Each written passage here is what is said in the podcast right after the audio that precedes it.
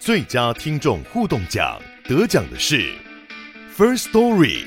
等等，还有一位是 First Story 和 Discord 共同得奖。First Story 最新推出的 Discord 整合功能，是为听众管理新标杆，将拥有会员资格的听众自动加入 Discord 群组。这不仅减少创作者的负担，也为听众带来丰富的互动体验，获得全台 Podcaster 一致肯定。体验这个惊人的功能，立刻点击叙述栏连接，让你与听众互动更上层楼。九八新闻台 FM 九八点一财经一路发，我是阮慕华。哦，欧元区第三季 GDP 已经落入到负增长了啊，看起来逃不过衰退的厄运了哈。呃，第四季再继续负增长的可能性非常的高。如果连续两季的经济啊负成长，就构成了所谓衰退的啊这个定义了哈。呃，我们看到欧元区呢，当然在这样的情况之下，利率不太可能哈一直维持在四趴的高点。那我们今天投影片第一张给各位看的就是整个欧元区的三大基准利率。那先来介绍一下欧元区哪三大基准利率呢？第一个呢叫做存款机制利率。哦，存款机制一般来讲就是所谓的隔夜财款利率，这是最主要的利率哈，也就是跟房贷啦哈，呃，银行同业财款来讲是最主要的一个利率哈，就我们有点像中央银行的三大基准利率里面的重贴现率是一样的意思了哈。那另外还有一个所谓的主要再融资利率，这个主要再融资利率呢就会比哈这个存款。机制利率再高一点，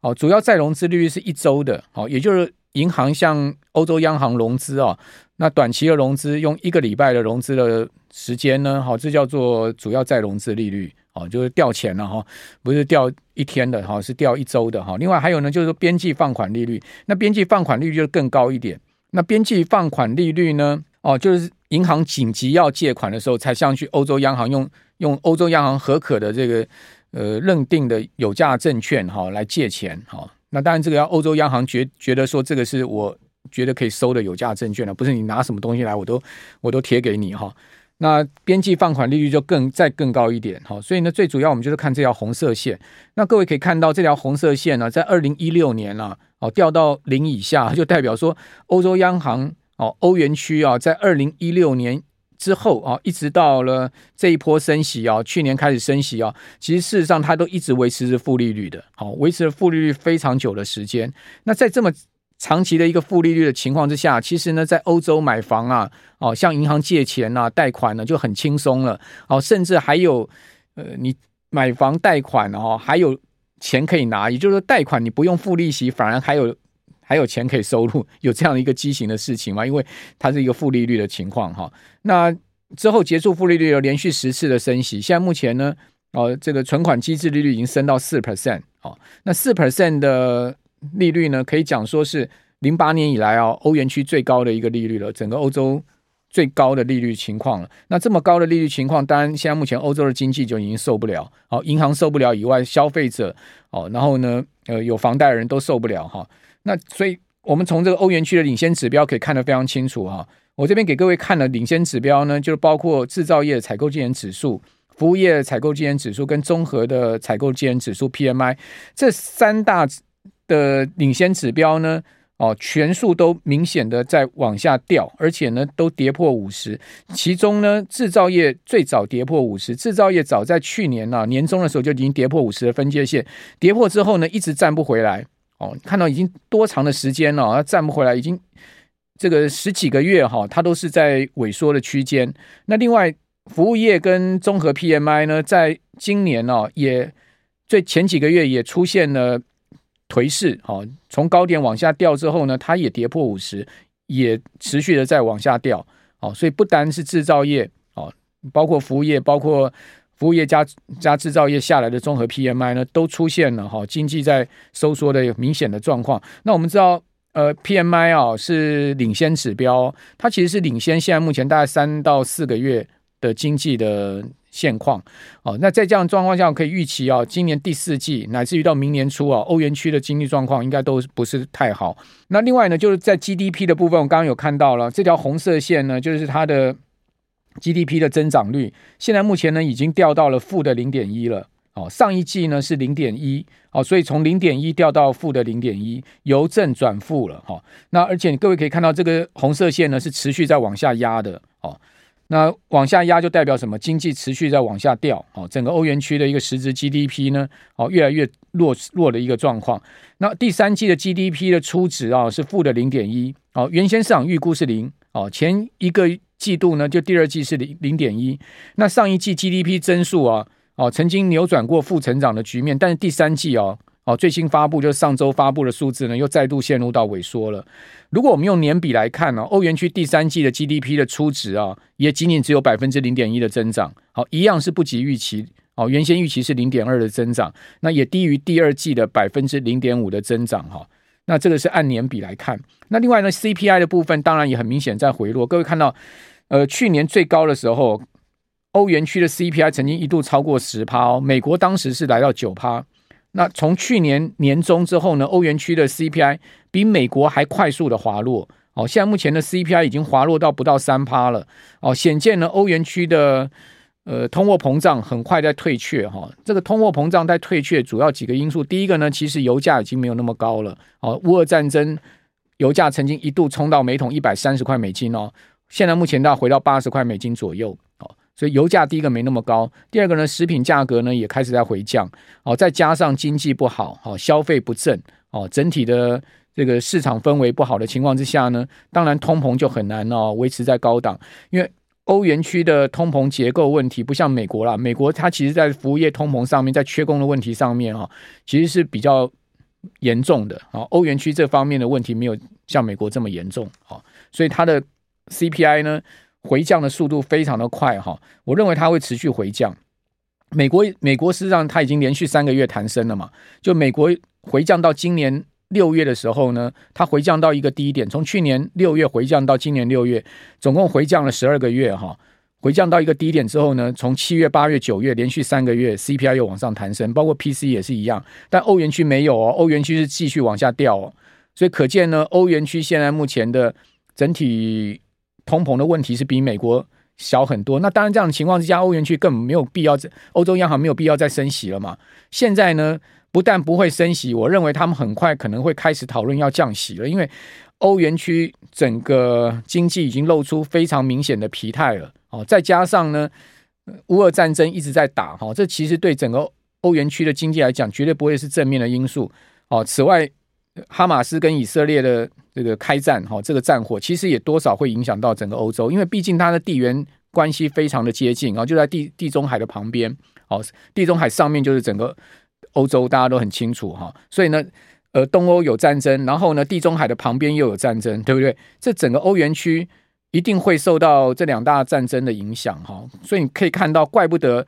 这个呃，哈马斯跟以色列一开战哈，德国总理。好，马上啊，第一时间比美国总统拜登还快的就到了特拉维夫去了哈。另外，意大利啊这些各国的领袖总理呢，纷纷都往那边走，就很快的时间去，就可见欧元区很不希望这个战争扩大。表面上说是去挺以色列了，但某种情况应该也是叫以色列不要啊，这个呃，或者说去防范这个中东战争哦。哦，扩大成哦，就应该讲说，这个哈马斯跟以色列战争扩大成第六次的中东战争，因为这对如果扩大成第六次的中东战争，对欧元区来讲，绝对是雪上加霜了。对他们的经济来讲，另外我们从股市也可以看到，我们看到这张图就是史托克六百指数，就是全欧六百指数，全欧洲最重要的六百家公司所组成的一个指数。你会发现，它今年的涨幅已经只剩下三点三九 percent 了。然后好歹哦，美国标准普尔五百指数今年的涨幅还有一成呢、啊。但是呢，欧欧欧元区的这个最重要的指数呢，哦，欧股的最重要指数已经回到了几乎年初的位置。要不是这两天反弹上来啊，它其实已经回到了年初的位置。各位可以看到，它几乎回到了今年的低点的位置，就是年初的位置了。好，所有的涨势全部消退，哦，全数回吐。这当然就反映了经济的状况了。股票市场跟经济。脱不了钩的嘛，虽然短期、中期会脱钩，但长期绝对不会脱钩的。哦，那到累积到最新一个交易日，它的涨幅只剩下三点三点四 percent 了哈。那回到就是说，欧洲后面要面临什么问题？我认为欧洲现在目前呢、马上要面临就是他们房地产的问题。好，因为我们可以看到一大堆哦不利于欧洲房地产消息传出来，比如说西班牙。好，西班牙啊，现在目前有四百一十万笔的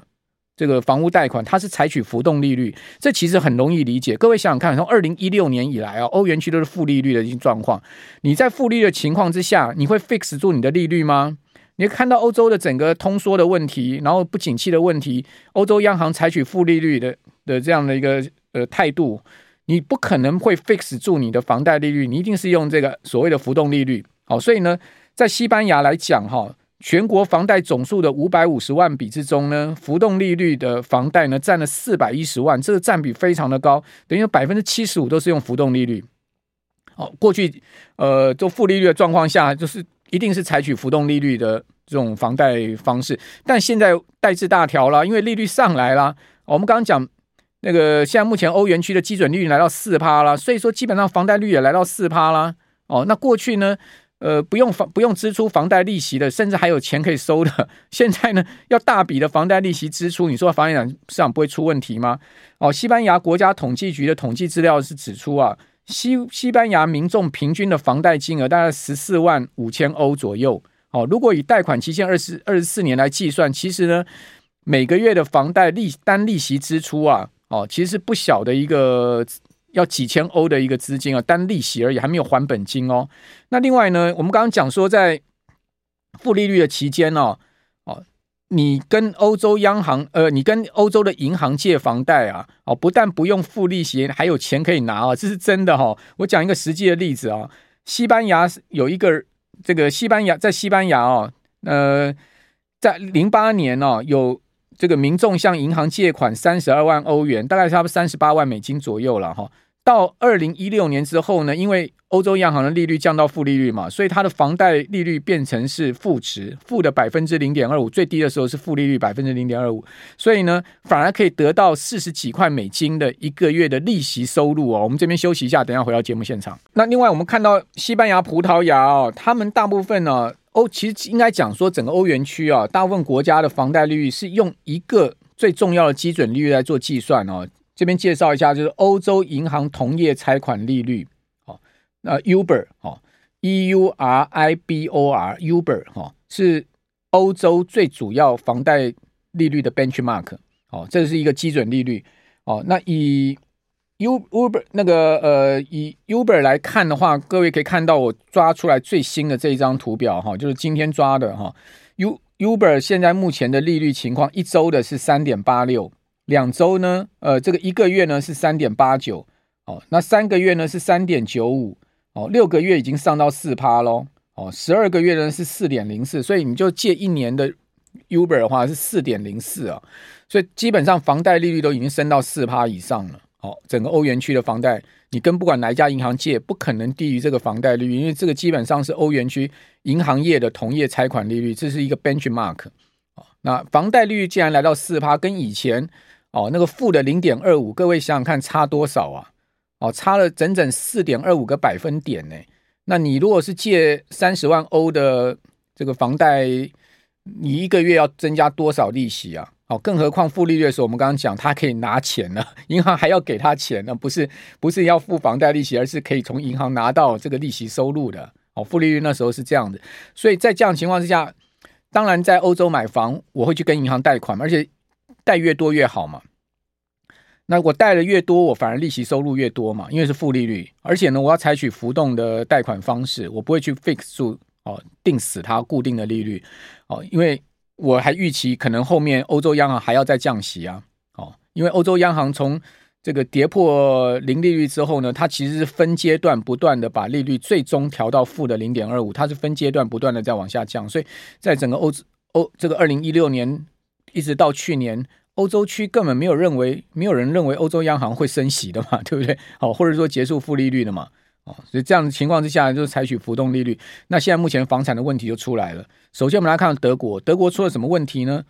哦，德国联邦统计局啊，最近公布的数据，哦，显示说呢，今年上半年哦，整个德国核准的啊那个 apartment 啊，就是公寓新建户数啊，比前一年大跌了二十七趴啊。哦，没有建商敢盖房子了哈。那七月份这个数字呢，跌了三十一点五趴，所以到下半年跌得更多啊。显示情况在恶化哈，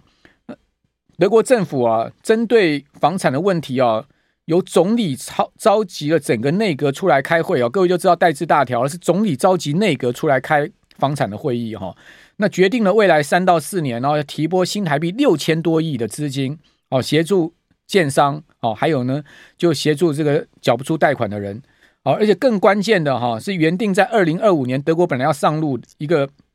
在房产上面的呃新规哦，就是要求新建案的能源消耗量哦，必须要降到哈相同旧建案的百分之四十以下，换言之就是绿色建筑的意思啦。哦，符合这 ESG 啊，好永续啊，绿色建筑。你过去盖房子能源消耗量，跟现在我要新建案的能源消耗量完全不同标准，所以我用的建材也好，我的施工方式也好，哦，我在整个施作的过程也好，我一定要方方面面都要去考虑考量到排碳。哦，那原本这个新的方案呢，是二零二五年要上路哈，这个所谓的新的建案，好是。要降到哈原建案原相这个原来的这个标规的四十趴以下的这个所谓的能源消耗量哦，现在呢这个按 现在这个标新新新规范就是 EH 四零的节能标准哦，也确定要暂缓实施了。为什么？因为你你这种新标准哦，新的规定一定会造成建商的成本大幅的上升嘛，这是肯定的。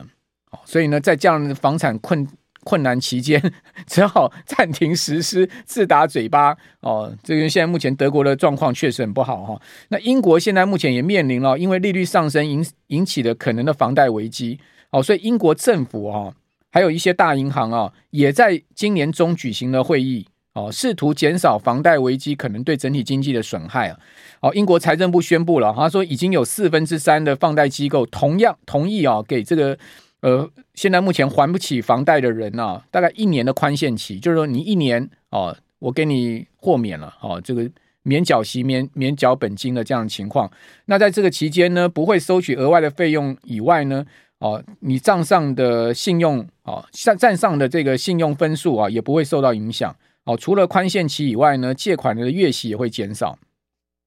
哦，这个在就是。宽限期的意思就是不还本金啊，息还是要付了哦。但是呢，我的息呢给你相对打个折扣哦，而且呢，你申请这样子的，的这个办法的人呢，我不会在你的信用上面呢有任何的记注记哦，就是说不会影响到你的信用分数了哈。那法国的状况确实也在房价房价也在下跌哈。根据这个巴黎人报道哈，法国的房地产研究机构哦，这个研究机构叫最佳经纪人呐哦，他估计啊，从今年初以来啊。法国最大的三十五个城市之中啊，有三分之二的城市房价是下跌的哦。所以法国虽然说没有明显的啊，这个房产像德国现在出现这样的一个所谓烂尾楼的问题啊，德国是真的出现烂尾楼的问题，盖不下去了。哦，但法国还没有这样的一个整体那么严重的问题，但是法国也出现整体房价在下跌的情况。好，那这个是欧洲的状况。那欧洲现在目前面临四趴利率都如此了，那美国五趴利率呢？更何况如果未来升息要升到六趴七趴呢？哦，会不会升到六趴七趴？现在目前看起来这个几率很低了。哦，不过呢，有一个人信誓旦旦的告诉大家啊、哦，不要以为说联准会的利率会停在五点二五啊，后面还有三个三码的上升空间，就是零点七五个百分点的上升空间，要升到六趴。这个人可是啊，华尔街赫赫有名的哦。摩根大通的 CEO 哦，小摩的戴蒙哦，他最近哦还在警告市场说要做好这个六趴利率的准备哦。那为什么他会这样看呢？他的最主要的说法是这样，他说呢，因为过去几年哦，联准会放出太多的钱。我们知道联准会无限 QE 之后，最高的资产负债表拿到九兆美金。那在二零二零年疫情之前呢，联准会资产负债表不到四兆哦，所以拉上去。这么多的一个资金存量哈，那在市场泛滥哈，这是通膨造成的原因之一。虽然联准会在 QT 啦，哈，QT 现在目前收缩一兆嘛，那联准资产负债表还有八兆嘛，也就是说，相比以前四兆的资产负债表还是扩增了一倍嘛，啊，所以这么多的钱存量放在市场上，再加上美国财政部哈不断的在撒钱，哦，所以一方面呢，联准会的存量的钱在市场上。跑不掉。另外呢，就是财政部还在撒钱的情况之下呢，他认为说通膨没有那么好解决了哈。大家不要认为说通膨会呃如联准会的称心如意的算盘降到两趴，好，这是他认为说后面还要再升息的主要原因。那但是有一个人看法完全相反，好，很有趣哦。哦，针对利率的方向哦，刚拉克就是所谓新债王，他最近也是在这个礼拜接受访问的时候，他说呢，美国的经济啊，在明年上半年会衰退，哦，利率呢会随之下跌。他说，美国当前的利率还有预算赤字的水准是完全不可持续，这是市场需要面对的现实。虽然他们两个人看法完全相反，哈，但是呢，有一个事情他们是完全相同，就是美国的预算赤字是不可持续的，哦，这是要面对的问题。我也认为美国的预算赤字是不可持续的了哈，我想全世界人都认为，但问题就是说这个问题美国政府要怎么解决？我我我倒是很想看看，我也我也不知道了哈。好，回到刚拉克的说法，哦，他说呢，明年夏季之前呢就要降息，而且呢，他大胆预估啊，明年联准会啊就把会把利率降到二点五，哇，要降两百个基点以上啊，好大幅的降息啊。哦，那当然，它的前提是会发生金融危机，哦，因为发生金融危机才会导致联准会如此快速而且大幅的紧急降息。那会不会发生金融危机呢？我刚刚讲说，戴蒙跟冈拉克对利率方向看法完全相反嘛，对不对？但是呢，戴蒙也有一个说法呢，其实跟冈拉克是相似的。他告诉大家呢，要做好利率一直维持在高档哈，企业所要面对哈，或者银行所要面对危机的准备。也就是说，他们两个人说法虽然看起来表面上看起来好像是相反哈，哦，但是呢，殊途同归。也就是他们共同在警告一件事情，就是高利率是不可持续的，高利率持续下去，势必啊会对经济啊，包括金融啊、消费产生重大的负面影响。就像欧元区现在目前的状况是一样的。哦，那这样这样状况之下呢，最终终将降息。哦，所以讲到这个地方，大家债券 ETF 应该稍微心里面稍微安定一点了吧，对不对？就今年短暂套牢嘛，哦，明年后年降息，我们就